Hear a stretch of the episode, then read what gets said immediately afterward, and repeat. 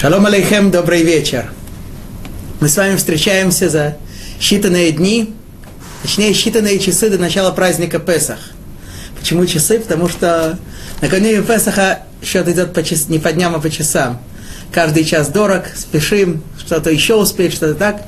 Но, тем не менее, урок остается уроком, и мы продолжаем с вами изучать третью главу книги Даниэля. Так, на прошлый раз, э, прошлый раз мы остановились на том, на очень противоречивом поведении царя Навуходнецера. С одной стороны, после того, как Даниэль открывает ему сон, он падает перед ним ниц, хочет вообще объявить Даниэля Богом, божеством, принести ему жертвы. Когда Даниэль от этого отказывается, он, э, тем не менее, признает верховную власть и мудрость и всемогущество Творца. Даниэлю воздает сполна за то, что он ему открыл сон. И Даниэль, э, так сказать, остается советником при дворе, просит своих трех друзей, которые называются там пока не еврейскими именами, э, назначить во главе государства, и так, так и происходит. Они поставлены руководители, они практически руководят страной, огромной державой Вавилона. Вот. Это с одной стороны. С другой стороны, Навуходнецар э, сооружает огромную статую с чистого золота, как мы говорили, 60, 60 локтей высотой, 6 локтей шириной. Огромная статуя, которую, которая из-за своей высоты даже стоять как следует не могла. И вот, что мы говорили о том, что это была за статуя, ради чего она была сделана. Два объяснения, две, две основных объяснения мы привели, в соответствии с которыми мы будем и сегодня говорить. Первое, на выходный царь, видя, что в конце концов евреи, воцаря, евреи, так сказать, займут центральное положение в мире, хочет их сейчас, заранее, так, загодя, оторвать от Творца, чтобы не было никакого, никакой реальной возможности им потом, воцари, им потом э, возглавить человечество. Не важно, что это будет еще через тысячи лет, но пока Навуходнецар уже заранее хочет предупредить события. Поэтому он создает эту статую для того, чтобы ввести в грех евреев, заставить их поклониться этой статуе.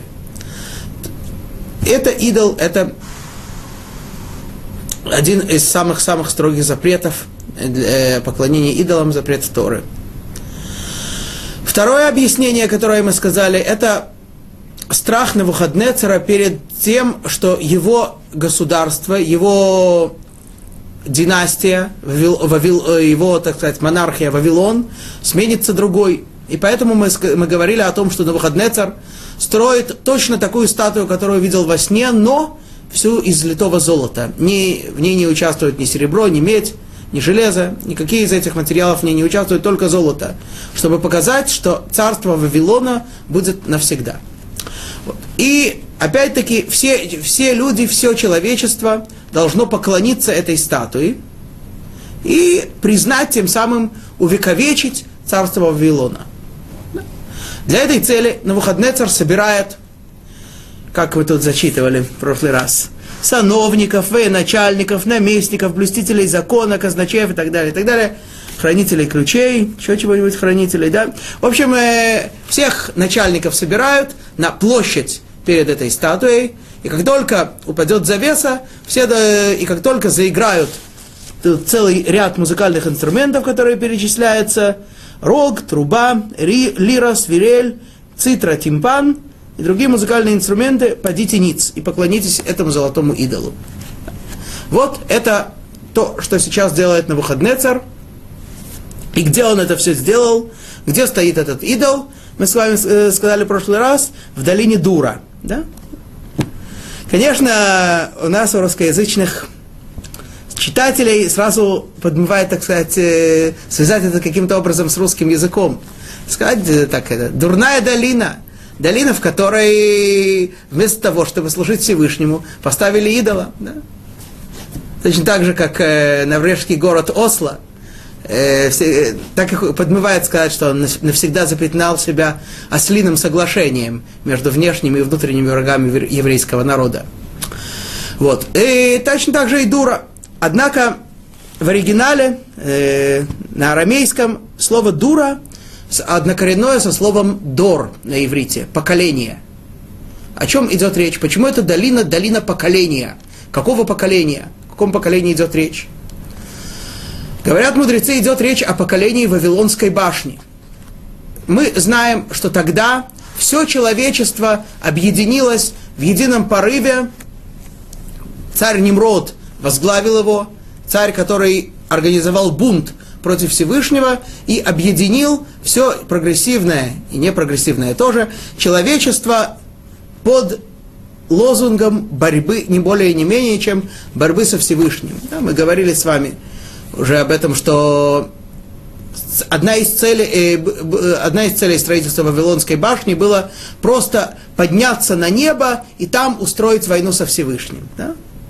Типа космонавта летали и Бога не видели. Примерно такого, такого же рода рассуждения.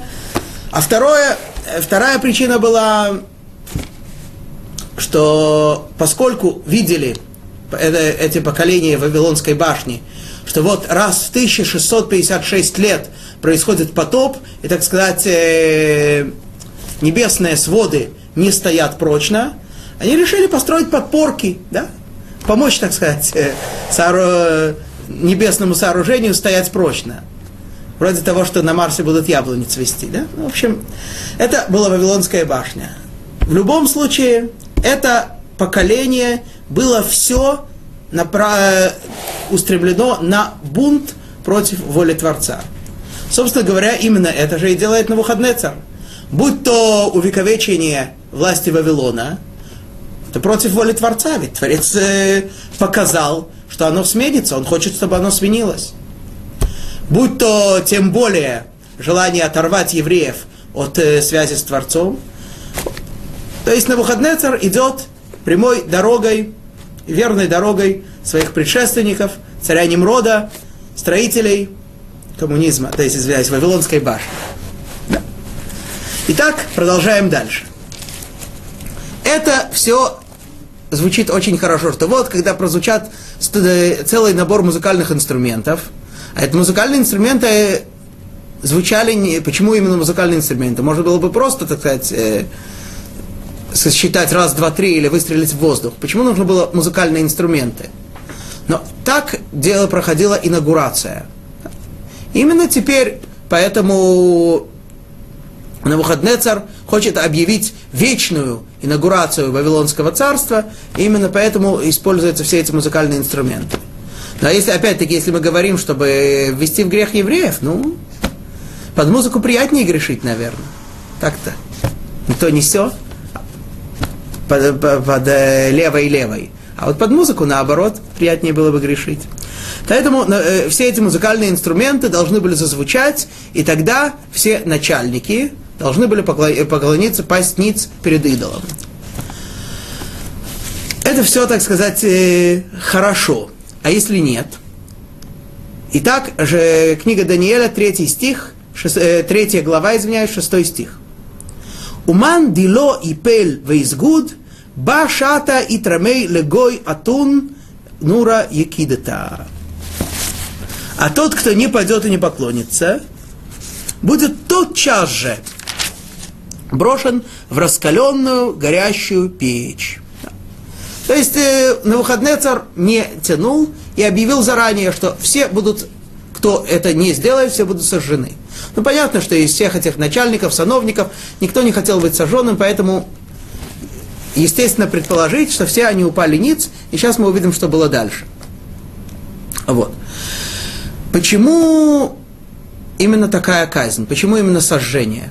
Мы, мы видели до этого, что у Навуходнецера была богатая фантазия на казни. Он там хотел э, превратить человека в кучу костей, а дома вот так э, разрушить, стереть, э, превратить в такой разрушенный, разрушенный холм. Почему же на этот раз на Навуходнецер разбирает сожжение? Дело в том, опять-таки, что если речь идет о воцарении, о вечном Вавилонском царстве, то необходимо, чтобы те, кто посмел бунтовать против этого, ни в коем случае не оставлять память о них. Были бы полностью стерты, не просто уничтожены физически, но чтобы вообще о них забыли. Выражаясь языком Оруэлла, чтобы они стали просто не лицами. Вообще бы их не было. Вот. Ну и точно так же по отношению к евреям. Чтобы евреи поняли, что у них, так сказать, э, существования вообще никакого не будет, и никто от них потом никогда не вспомнит. Так что лучше поклонитесь. И что же было дальше? Говорит седьмой стих. Коль дна безимна, кди шамин коль амамая, калькарна, машрокита, катрос, сабха, псантерин, Вехоль заней змара, нафлин коль амамая, умая велишная, сагдин лецелем дагава, деяким на выходне цармалка. Итак, поэтому, переводим, когда все народы услышали, да, тут, э, тут написано просто народы, но мы с вами говорили, что есть слово «ам», есть слово «ума», есть слово «лашон», те, которые, так сказать, э, объединяя, объединены языком, религией, просто властью общей. Вот. И вот эти все нации и народы услышали звук рога, трубы, лиры, свирели, цитры и других музыкальных инструментов. Все народы, племена и языки поклонились этому идолу, золото, идолу золотому, которого поставил царь Навуходнецар.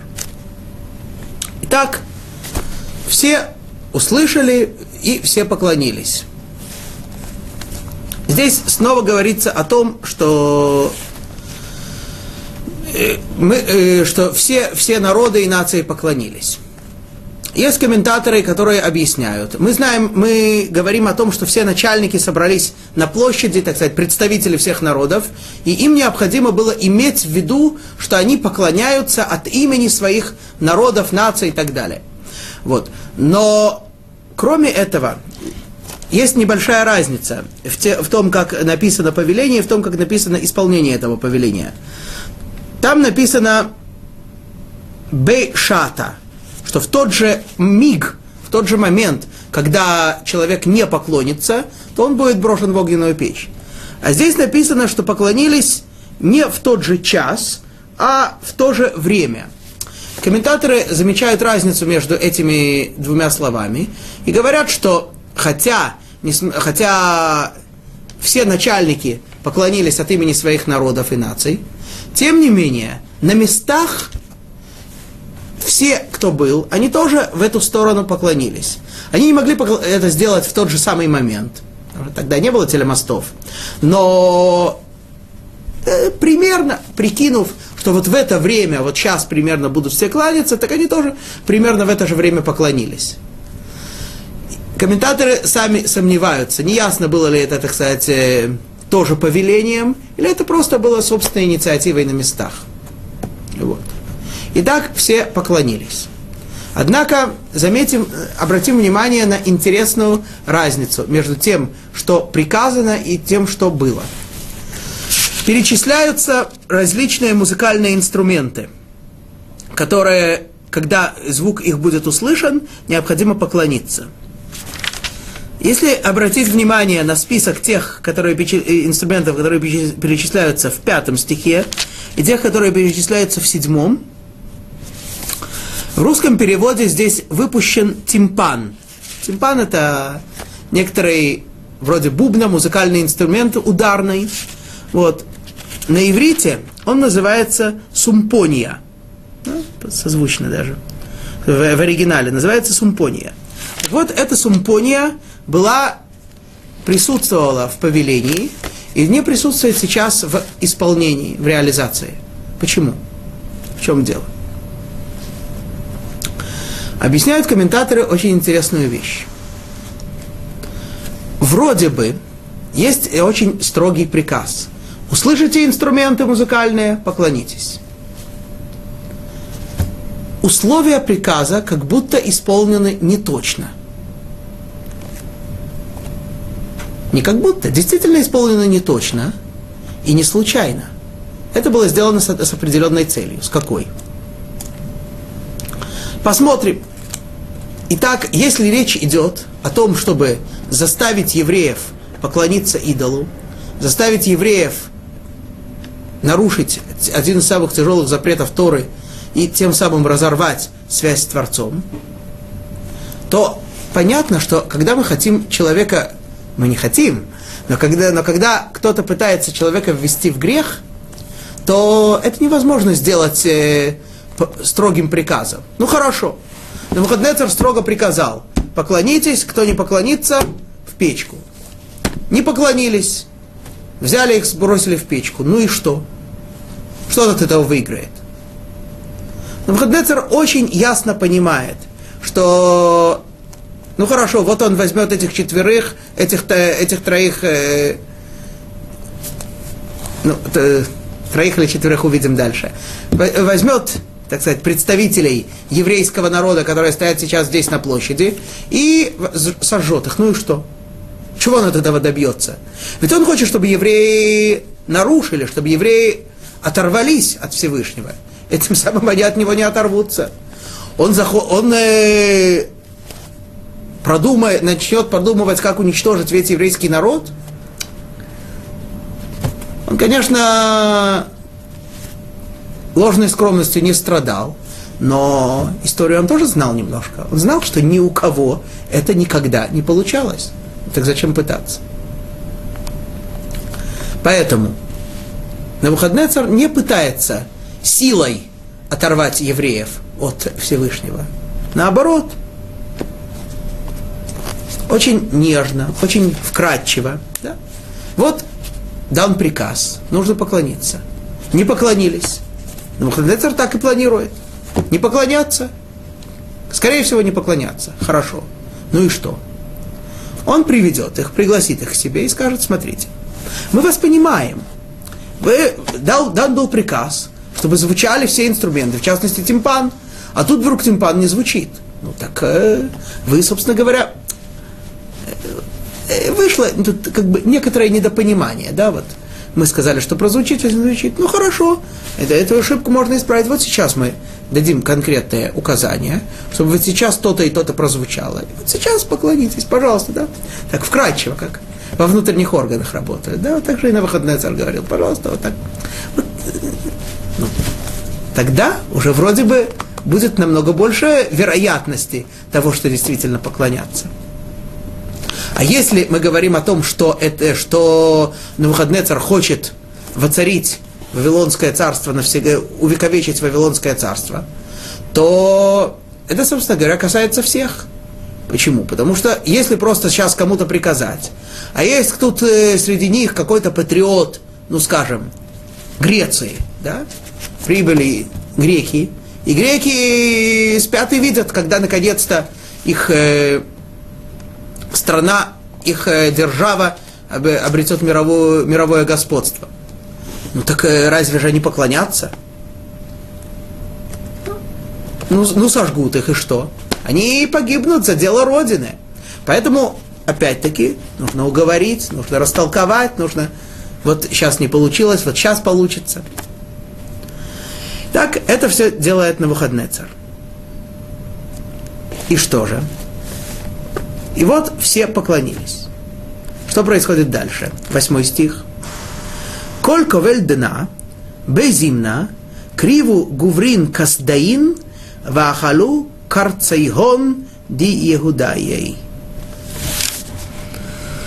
В это же время подошли несколько мужей Каздим и стали доносить на иудеев. Собственно говоря, Поскольку на выходные царь планировал э, оторвать евреев от Всевышнего, то, собственно говоря, этого только и ждали. Да?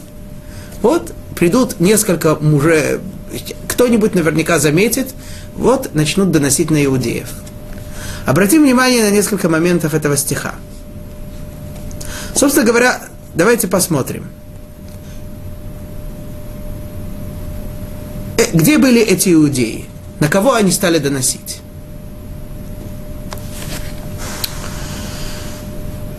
скорее всего, речь идет о руководителях страны. Даниэль, Ханания, Мишель, Азария. Сейчас увидим, кто именно. Ну, вот эти четверо. Ну, так все стоят на площади, все видят, все поклонились, они стоят, не поклонились. Так все что-то видели. Почему все не пошли? Почему все не возмутились? Почему пошли именно Каздим? Есть объяснение, что поскольку, как мы говорили, поклонились не только все, кто стоял перед идолом непосредственно, а на местах все народы тоже, то донос этот был не только на этих четырех, на этих тех, кто стоял непосредственно перед идолом, но он касался всех евреев. То есть они пришли и начали говорить, вот они не поклонились. Почему они не поклонились? По религиозной причине. Они, их религия, э, так сказать, э, противоречит твоему повелению. Их религия не велит им делать, э, не позволяет им делать то, что ты говоришь. Почему? Потому что это религия еврейская. Все евреи такие. Со всеми расправься. Да. То есть в их план входило уничтожение не только отдельных личностей, которые стоят здесь, но и всех евреев. Да, нам, нам э, чуть позже, с точки зрения хронологической, мы, мы встречаем, мы видим еще раз одну такую картину. Аман видит, что Мордыхай не поклоняется ему, но как-то уничтожить одного Мордыхая подобает ему. Решил уничтожить всех. Провозглашает, они все один народ, идет к Ахашвирошу, рассказывает ему, вот они все один народ, и они против тебя бунтуют, и так далее, и так далее. Так же и здесь. Второй момент, очень важный, на который стоит, стоит обратить внимание. Написано здесь, что это были мужи каздейские, каздимские. Почему именно каздимские? Помните, мы с вами говорили о том, что на выходный царь, э, когда набирал кандидатов к себе во дворец, планировал их, э, так сказать, их за те три года, которые они обучались, обучить их языку каздим. Почему? Потому что, хотя арамейский язык был э, разговорным, общепринятым, но каздим это был язык элиты. Итак, каздим это, это были элита в Вавилоне. И нам следует знать, что основные враги евреев, они не основные антисемиты, они не, простые безграмотные люди. Ну, что он может сделать? Ну, во время погрома он там э, стекло разобьет, он там э, сожжет, он навредит. Да, не дай Бог убьет, но... Все не дай Бог, но сколько уж один такой простой антисемит может навредить? Но вот эти вот интеллигенты, вот эти вот элита, вот эти вот... Э, помню, лет 20 назад это были всякие такие Шафаревичи там и тому подобные личности. Ну, в наше время, наверное, есть другие. Вот. Все вот эти элита, все вот эти, так сказать, интеллектуалы, так сказать, интеллигенты, которые становятся врагами, врагами евреев, они, от них евреям был всегда основной вред. И они причиняют основной вред они распространяют идеологию, которая влияет на тысячи, миллионы людей, поэтому они ответственны за все те, за весь тот вред, который причиняют эти тысячи, тысячи и миллионы еврейскому народу. Вот это основные антисемиты. А и сейчас они действуют, сейчас они идут и доносят на выходные царь. Да? Культурно, интеллигентно. Сейчас мы увидим, какие они были культурные, но, но немножко подождем. И третий очень важный момент. Э, мы сказали, что они доносят на евреев. Какими словами это выражается в стихе? Ахалу карцейгон. Они что-то ели. А что они ели? И что такое карцейгон? Что это, что это такое? Действительно, объясняют комментаторы, что, они, что так было тогда принято. Что когда кто-то шел на кого-то доносить, то, то он э, в доме того, он, что он шел в дом, сказать, тому, кому он, того, кому он доносит, и у него дома он что-то немножко ел. И вот после того, как он у него ел, тогда начинали всерьез относиться к его словам, начинали, так сказать, более подробно изучать э, из других источников, действительно ли так было или нет. Покуда он не ел, так сказать, э, к нему всерьез не относились. Да? Так, такой был обычай. Почему? Потому что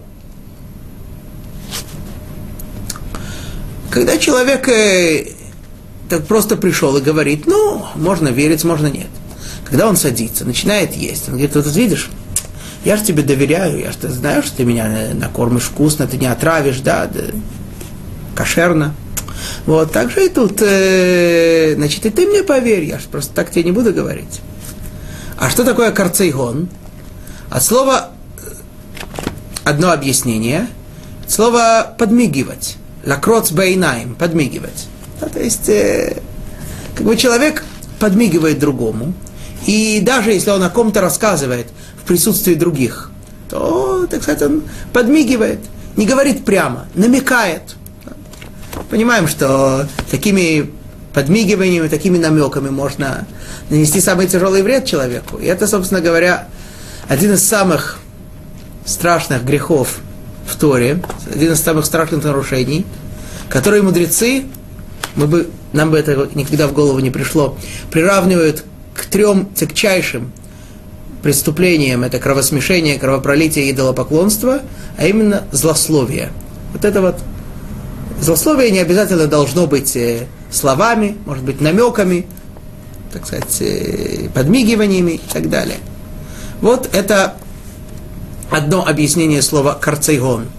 Другое объяснение, которое э, тоже приводят мудрецы Средневековья, это что человек, который доносит на другого, который злословит на другого, он как будто его живого ест.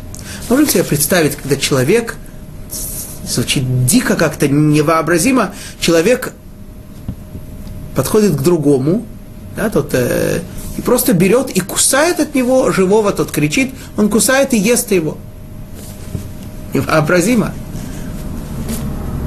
Учит нас Тора, что так следует смотреть на человека, который доносит, который злословит на другого. Итак, пошли, пришли эти мужья и донесли на евреев. Давайте посмотрим, как именно они доносят. Девятый стих. Оно веамрин ленвуходнецар малка. Малка лаал минхаи. Сказали они так, заговорили они, сказали царю на выходные царю, жив будь царь вовеки. Да? Прежде всего, так сказать, э, благословили царя, живи, живи царь навечно, да? и подчеркивают также, вот э, ты же, так сказать, хочешь увековечить свое царство, так пусть твое царство будет навеки, да, и также это относится и к э, тому, что Навуходнецар хотел ввести в грех евреев, да, потому что мы говорили с вами, помните, что царство в полном смысле Навуходнецера начало существовать только тогда, когда затмилось, скрылось явное царство Творца. И вот сейчас они ему говорят, ты будешь жить, жить навечно. То есть ты будешь царствовать навечно, то есть твое царство в таком виде, которым оно сейчас, которым затмевается царство настоящее, царство Творца, оно будет существовать вечно. Так они ему пожелали. А дальше, десятый стих. Ант малка, самта теэйм, диколинаш, дишмак карна, машрокита, катрос, сабха, псантерин, весупония, вехоль зней змара, и пель веизгуд лицелем дава. Вот смотри, владыка, ты что постановил? Ты, царь, издал указ, что каждый, кто услышит звук рога, трубы, лиры, свирели, цитры, тимпана и других музыкальных инструментов, должен пасть ниц и поклониться идолу золотому. Обратим внимание, интересная вещь. Э, они среди этих всех музыкальных инструментов упоминают тот инструмент, который не звучал – сумпония, тимпан. Почему? Вот они такие знающие, да, они пришли доносить на евреев. И вот они, во-первых, они вообще слышали звон, как говорится, да не знают, где он. Они вообще не... Э, э, это сумпония не звучало. Они сейчас говорят, вот ты сказал, что кто, когда зазвучит. Да. Когда же не звучало, что они ее упоминают. А во-вторых, э, в русском переводе это не отражено, но в оригинале здесь не написано сумпония. Здесь написано сипония, а читается супония. Видите, они какие культурные, да? Они даже произносить правильно, так сказать, э, эти названия не умеют, да? Они наверняка э, большие знатоки музыки, да, любят обсуждать всякие там оперы, симфонии и так далее. А вот э, правильно назвать музыкальный инструмент они не умеют. Вместо того, чтобы сказать симфония, говорят симфония. Все такие вот культурные. Вот. И вот так они говорят, ты же повелел, что все, кто так вот сделает, они должны будут поклониться. Одиннадцатый стих. Уман дилой пель вейзгуд итрамеле гоатун нура икидета. Да? А ты, а тот, кто не падет и не поклонится, будет брошен в раскаленную горящую печь. Это они помнили слово в слово. Собственно говоря, ради этого они и пришли. Все музыкальные инструменты их не волновали. Их волновали, э, их волновало то, что тот, кто не исполнит, будет брошен в, в огонь. Собственно говоря, это они и пришли доносить.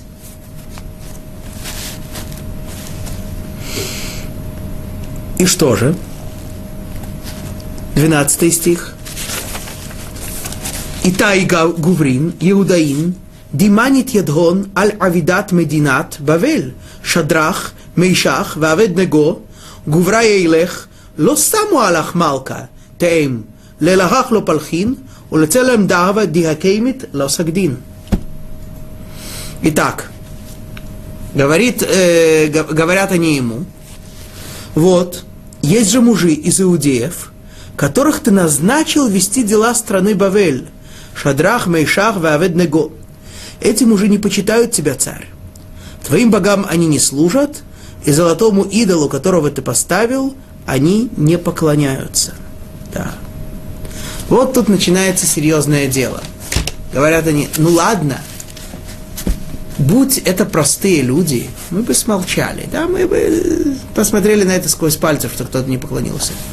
Но ты посмотри, люди, с которые стоят во главе страны, люди, за которые, которые ответственны за всю страну, да, вот эти евреи, да, они стояли, и они опять-таки, хотя они называют их вавилонскими именами, да, так сказать, э, официальными их титулами, тем не менее, это евреи. Обрати внимание, царь. Это не просто они такие, вот эти трое. Кстати, почему трое? А где был Даниэль? Это отдельный разговор, чуть позже упомянем это. Но вот эти трое, они же не просто, они же евреи. Они же почему не поклоняются? Не потому что они, они слишком гордые или им, им просто неудобно согнуться. Потому что они евреи. Это все евреи такие. Они все так... Э, э, это, это, эта нация, она против тебя. Точно так же, как врачи-вредители из того, что объявили врачей вредителями, планировалось это распространить на весь еврейский народ. Так же и тут. Из-за того, что вот эти трое руководители государства в самом высшем эшелоне засели шпионы, враги народа, да? вот эти, ну так почему? Потому что они евреи, значит все такие. И что же они сделали? Смотрите, что они ему говорят прежде всего. Они тебе тебя не почитают, царь. Это самое страшное. Они тебя не почитают. Ты представляешь себе? Ладно бы чего-то, но тебя не почитают. Твоим богам не служат. Золотому идолу, которого ты поставил, они не поклоняются. Все перечислили. Собственно говоря, евреи жили под э, вавилонским игом уже давно. И все это время они богам не служили. Вдруг это на выходные сейчас должно заволновать? Почему это сейчас его вдруг заволновало? Собственно говоря, по большому счету, на выходные цару было это не так важно. Ну, он э, был плюралист, он допускал, э, как мы говорили с вами, в отличие от э, нынешних, в кавычках, монотеистических религий, которые не допуска, э, непримиримы какому-нибудь э, иному верованию, тогда этого не было. Но выходный царь, так сказать, э, был плюралист. Он допускал э, что эти народы служат этим идолам, эти народы этим. Это все было нормально.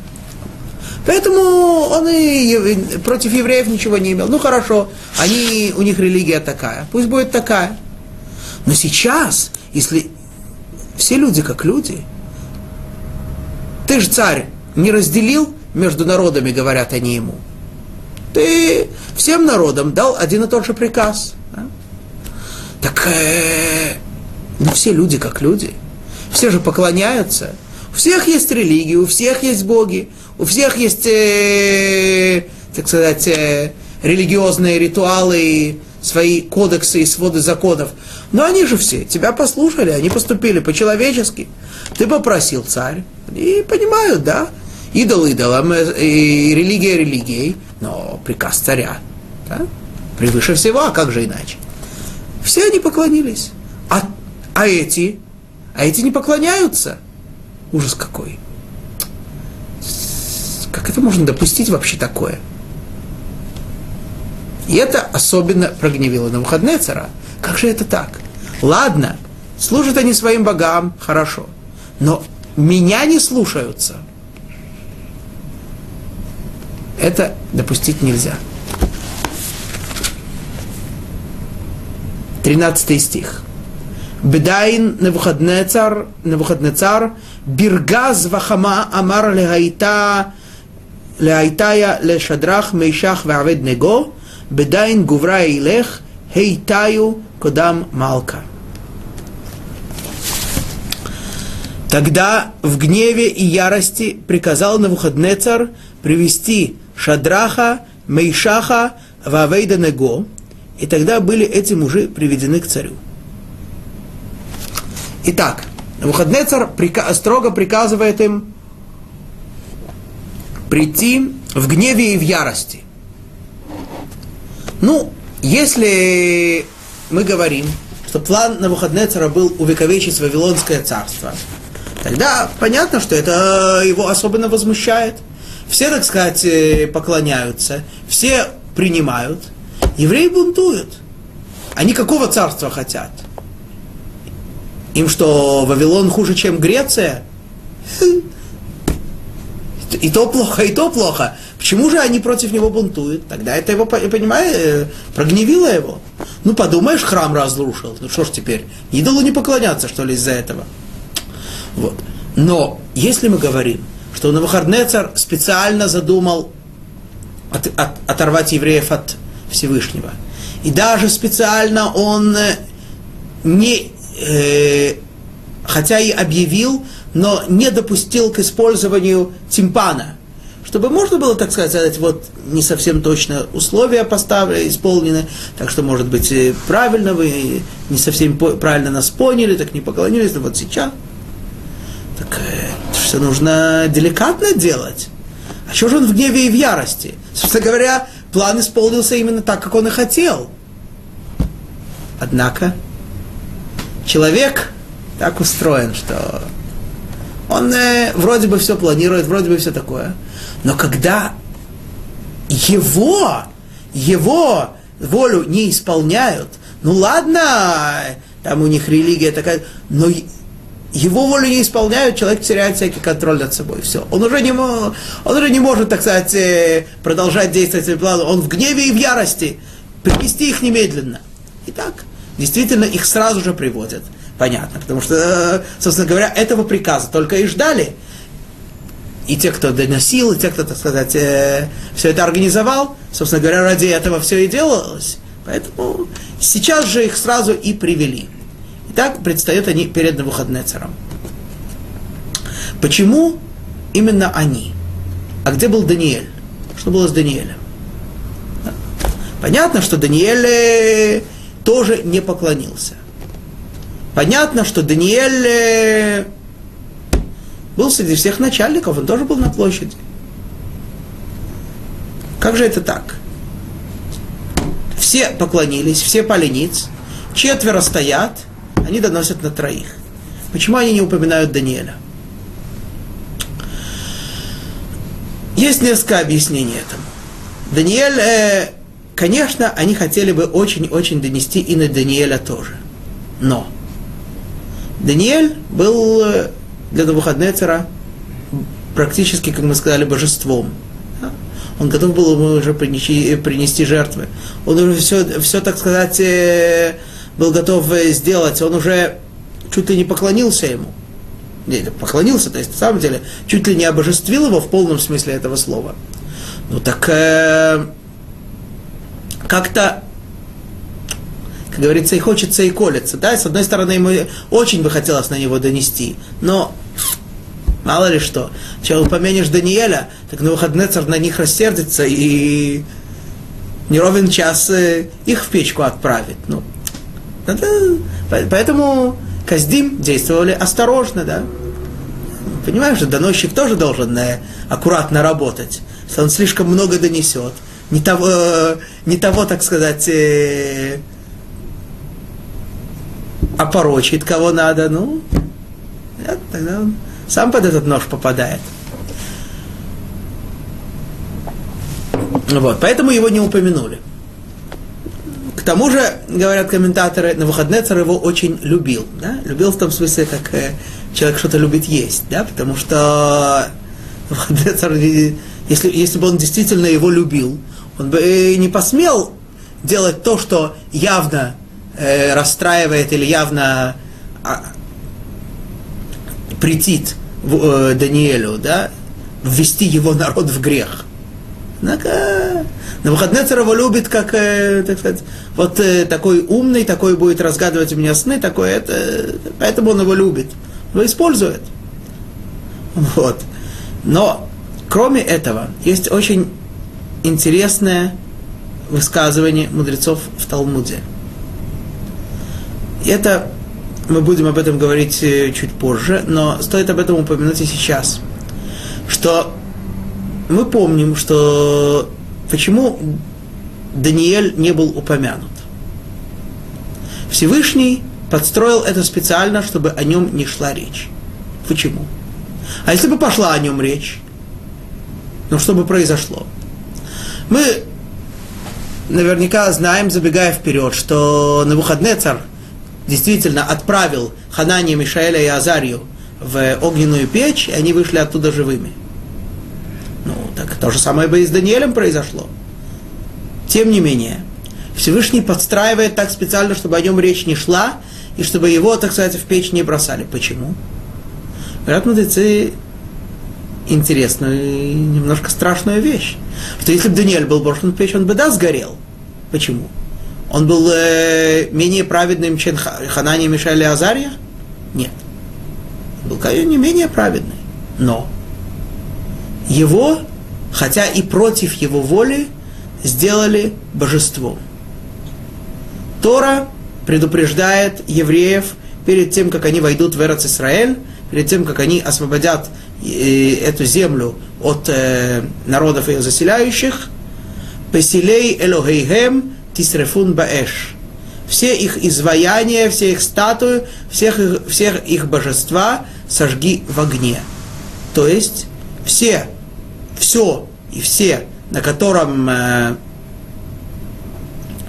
лежит отпечаток божества, идолопоклонства, даже против его воли, даже, да, э, собственно говоря, э, э, железо, золото, камень не, не умеют говорить, но если бы мы их спросили, хотели бы они, чтобы из них сделали идола для поклонения, понятно, что они бы сказали нет, потому что они часть творения, они хотят, чтобы ими служили Творцу, а не против Творца. Вот. Но поэтому, несмотря на то, что статуя делается против их воли, да, или, например, животное, если, человек, если поклоняются животному, да, понятно, что животное тоже этого не хочет.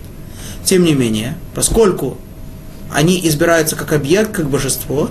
И вот сейчас мы видим даже человек, даже против его воли, несмотря на это, это э, качество огнеупорности он лишается. И теперь, поскольку Тора говорит, что место всем этим изваяниям, всем этим божествам, всем этим статуям в огне, то, несмотря на то, что, конечно, человек, если против его воли ему служат, ни в коем случае не, не надо его сжигать или носить ему какой-то другой убыток или вред, но ждать того, чтобы произошло чудо, это уже нет, это уже извините. Он уже потерял свою огнеупорность. Итак, Даниэль пока в стороне.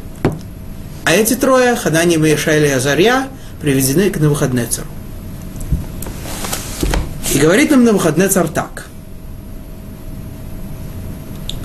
Аней Навуходнецар, Веамар Легон, Хацда Шадрах Мейшах Веавед Него, לאלהי לא יתיכון פלחין, ולצלם דאבה דיאקיימית לא סגדין.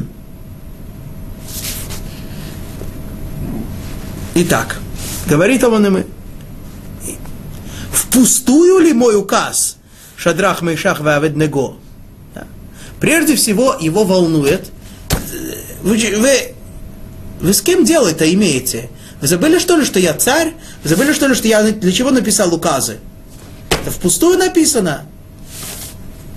Богам моим вы не служите, а идолу золотому, которому я поставил, вы не поклоняетесь. Ну ладно, он, он упомянул уже богов, богов, ладно сказать, так сказать. На это я еще смотрел сквозь пальцы. Вы не служите моим богам. Ну ладно, вон эти не служат тоже. Хорошо, ладно. Но мой указ не исполняете. Идолу не поклоняетесь. Совсем от рук отбились. Как же такое допустить? А вот. Говорит он им дальше, 15 стих. Киан, эн и тейхон, атидин, די בעידן תשמעון קלקרנה, משרוקיתא, קטרוס, סבחה, פסנתרין וסומפוניה וכל זני זמרה תיפלון ותסגדון לצל מדי עבדית והן לא תסגדון בה שעתה תתרמון לגו אתון נורא יקידתה ומנו אלה די ישייזבינון ישייזבינכון מן ידי. Длинный стих. Переведем. Теперь вы должны быть готовы. К борьбе за дело будьте готовы. Услышав звук рога, трубы, лиры, свирели, цитры, тимпана, и, да, все, весь список, и других музыкальных инструментов, пасть ниц и поклониться идолу, которому я сделал. Если же не поклонитесь, то будете тотчас же брошены в раскаленную горящую печь. И какой Бог спасет вас от рук моих. Итак, приказывает им на выходный царь. Вот вы богам моим не служите, идолу, которого я поставил, вы не поклоняетесь. Ну ладно. До сих пор я смотрел на это так. Теперь слушайте, что будете делать.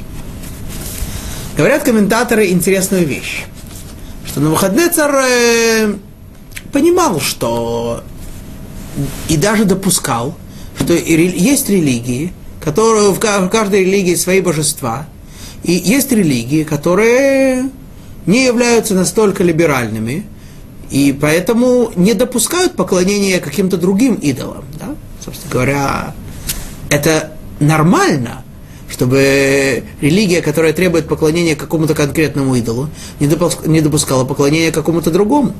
Это нормально, это допустимо, это все понятно. Хорошо. Но это все касается, да, и поэтому говорит, поэтому говорит на выходный царь, я даже могу вас оправдать тем, что вы теперь по моему прика... по тому, как надо было, не поклонились. Правильно. Потому что я вам дал приказ э, общий, да, что надо было так сделать и не поклонились. Но хорошо. Сейчас я вам даю, вы, так сказать, у вас возникла дилемма. С одной стороны, вам был разглашен приказ царя, что вот надо было так-то и так-то поклониться. С другой стороны, ваша религия, ваша вера вам э, не позволяла этого. Хорошо, я пойду вам навстречу. сейчас я даю вам такой приказ. Несмотря на то, что ваша религия вам запрещает поклоняться, я приказываю вам поклониться. Теперь у вас, так сказать, отговорок никаких нет. Ну какие же могут быть отговорки? Если я вам сказал не обратить внимания на вашу религию и тем не менее поклониться, ну, так понятно, что надо поклониться. Теперь вы должны это сделать. Будьте готовы. Итак, опять-таки специально для вас. Слышите? Весь оркестр специально для вас играет, да? До этого они играли для всех, а теперь специально для вас. Да? Надо понимать, что вряд ли все остальные до сих пор стояли там на площади, они уже наверняка все поклонились, так сказать, отыграли все эти муз-инструменты и все разошлись по домам. Их специально туда, так сказать, привели, да? ведь сейчас они на выходные цара, или, может быть, они из, э, из дворца на выходные цара поклонились, не знаю. Вот. Но в любом случае, специально сейчас для них – Говорит, ну, видите, какой вам почет оказывается, да? Все вот эти инструменты, которые играют во время инаугурации, сейчас специально будут играть для вас. Ну, ничего не упустим. Симфония тоже будет, да? Тимпан. Ну, такая. Ну, теперь уж, уж, как не поклониться-то? Ребят, ну, все в меру хорошо. Теперь я вам специально говорю, да, у вас есть религия, это хорошо, хорошо. Вы продолжаете все соблюдать. Но вот сейчас, в данный момент, отступите от своей религии, сделайте то, что я вам сказал. Да? Так им говорит на выходные царь. Вот. Теперь, говорит он им дальше. И, и вот вы должны будете во все это поклониться. А, а, э, все, да? Но если... И здесь обратим внимание на интересное различие. В 13 Э, извиняюсь, в 14 стихе употребляется выражение идолу золотому, которого я поставил. Да? В оригинале хакеймит. А в 15 стихе употребляется выражение идолу, которого я сделал. Авдейт. В чем разница? Но Навуходнецар, как мы видим, действует очень деликатно. Поэтому он говорит им, смотрите,